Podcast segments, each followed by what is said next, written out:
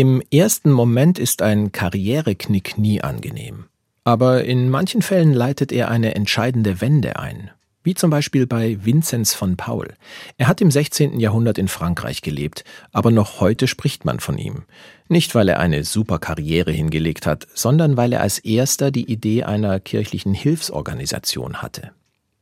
Die Karriere von Vinzenz hat erstmal vielversprechend begonnen. Er wollte unbedingt Priester werden, weil das damals der wohl angesagteste Beruf war. Ungewöhnlich früh hat er dieses Ziel erreicht, mit gerade mal 19 Jahren. Aber dann der Absturz. Ein Mitbewerber schnappt ihm die Pfarrstelle weg, das Geld wird knapp. Vinzenz muss Schulden machen und sogar vor seinen Gläubigern fliehen. Seeräuber verschleppen ihn und er landet in Tunis, wo er sich als Hilfsarbeiter bei einem Fischer über Wasser hält. Als Vinzenz nach Frankreich zurückkehrt, ist er nicht mehr der Alte. Der Karriereknick hat ihn verändert. Er zieht in eine Priester-WG ein und lernt dort das einfache und spirituelle Leben schätzen. Und siehe da, jetzt wo er gar keinen Wert mehr darauf legt, da läuft's auf einmal für ihn.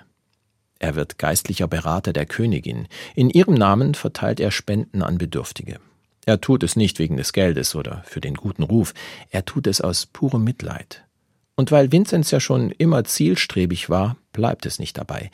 Er gründet Gemeinschaften, die den Armen helfen. Das sind die Vorläufer unserer heutigen Hilfsorganisationen. Der heilige Vinzenz von Paul, für mich der Beweis, dass Karrieren nicht immer geradlinig verlaufen müssen, dass Knicke verändern und beflügeln können und dass Erfolg für jeden etwas anderes bedeutet.